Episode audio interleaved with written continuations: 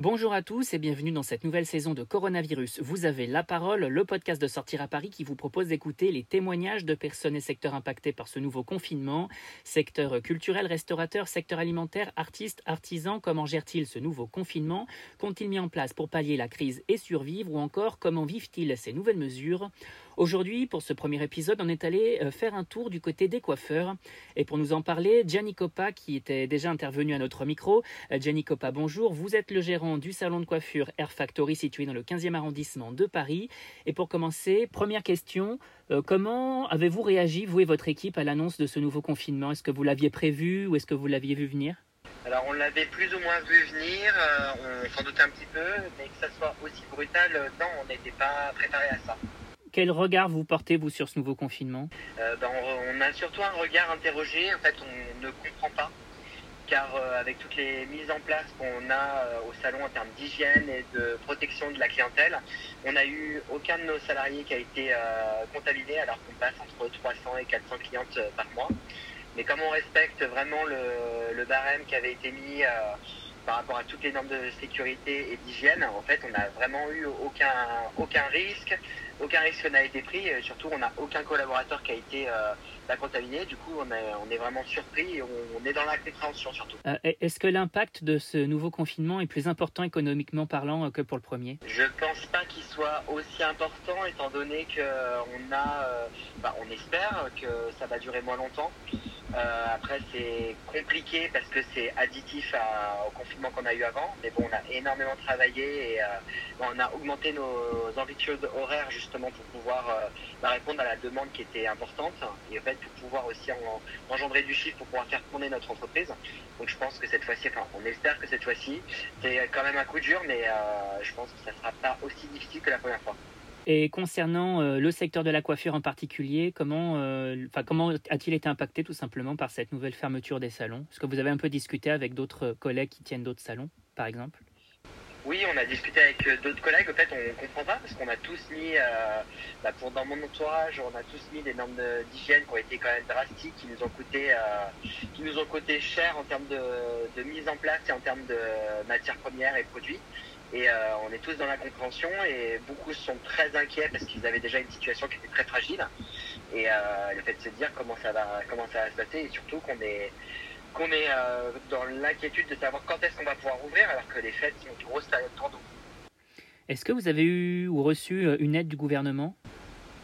Alors en fait, on a remis en place le chômage partiel pour nos collaborateurs, comme ça l'avait été déjà le cas pendant le premier confinement. Euh, mais le restant, alors je sais qu'il y aura des aides qui vont arriver, mais à partir du 20. Pour le moment, on n'a on a aucune, euh, aucune aide euh, de prévue. Pour pallier la crise, est-ce que vous, vous pouvez nous parler de ce que vous avez mis en place comme initiative?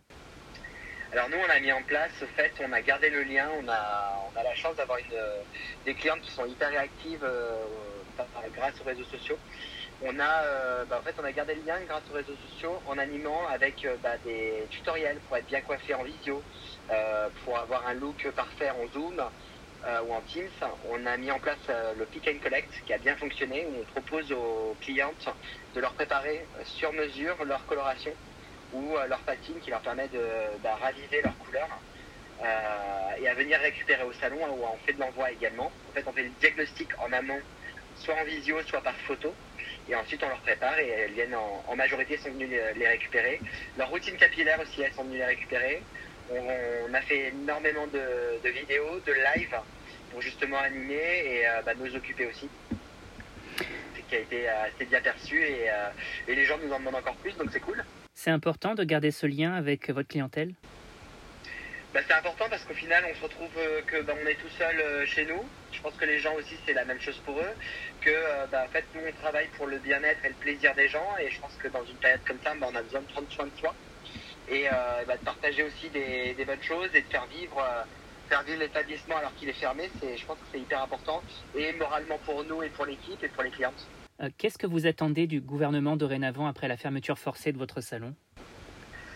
Bah, Qu'est-ce que j'attends? J'attends du soutien parce que parce qu'on a des charges qui sont hyper importantes.